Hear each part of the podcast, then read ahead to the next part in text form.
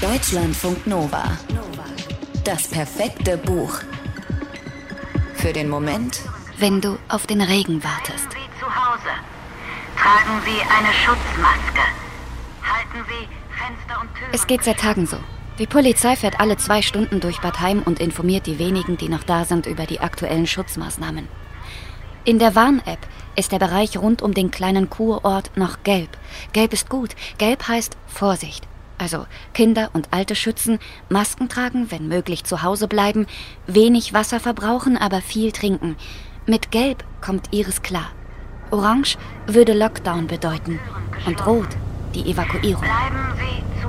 Solange der Bereich gelb ist, muss sich Iris nicht überlegen, wohin sie soll. Das weiß sie nämlich nicht so genau. Gelb ist die Farbe ihrer Hoffnung. Darauf, dass der Regen kommt und dass der Waldbrand bis dahin hinter dem Bruch bleibt, hinter dem Fluss, der durch den Wald fließt. Er ist längst nicht mehr als Fluss erkennbar. Früher war er tief und wenige Zentimeter unter der Oberfläche eiskalt. Heute kann man den Bruch an manchen Stellen fast schon zu Fuß durchqueren. So niedrig steht das Wasser. Matt liegt er in seinem Flussbett, von Ascheflocken bedeckt und so warm wie abgestandenes Badewannenwasser. Aber er ist da. Frankreich Hochwerte von bis zu 44 Grad Die Wälder, tausende Hektar Wald sind bereits vernichtet und ein Ende. Waldbrände, die habe es doch schon immer gegeben. Voll normal. Behaupten Menschen, die nicht wahrhaben wollen, dass es nicht normal ist, dass es im Oktober noch kein einziges Mal geregnet hat und es deswegen so trocken ist wie vor fünf, sechs Jahren im Juli. Menschen, die die jungen AktivistInnen in ihren Zelten am Waldrand für radikale Spinner halten. Menschen, die wegziehen, wenn sie es sich leisten können, in Gegenden, in denen sie normal leben und die Realität weitestgehend verdrängen können. Iris verdrängt auch. Warum ist sie sonst wohl noch hier? Mit Mitte 30, allein in dem Hotel ihres Großvaters, in dem gerade niemand außer ihr selbst wohnt, wegen des Beherbergungsverbots. Was hält sie hier? Und dann stehen sie plötzlich vor ihr. Dori und Ilja. Haben sie ein Zimmer frei?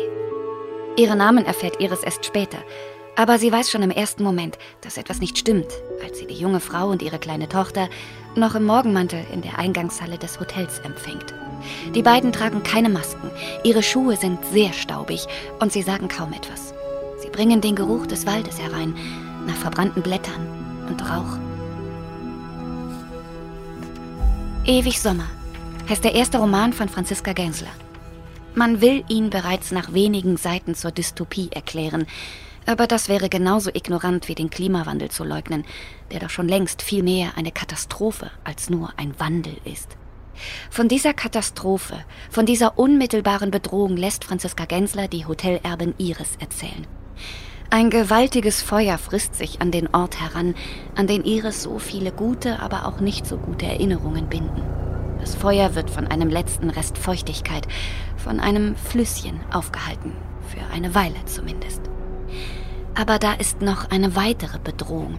Eine junge Mutter bringt sich und ihr Kind bei Iris in Sicherheit. Wovor? Oder vor wem?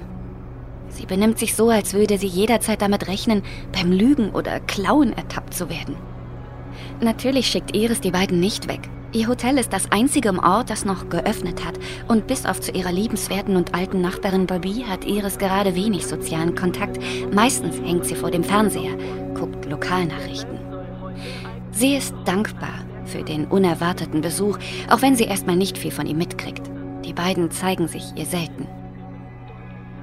Iris legt sich mächtig ins Zeug, macht jeden Morgen ein leckeres Frühstück für die beiden, öffnet dafür Obstkonserven, weil es gerade nichts Frisches gibt, drängt sich aber nicht auf.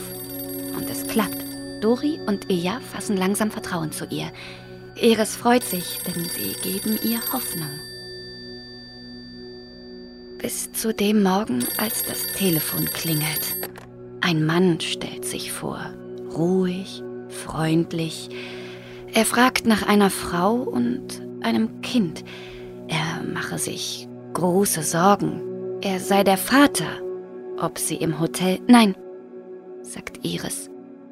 Hier ist niemand. Deutschlandfunk Nova. Das perfekte Buch.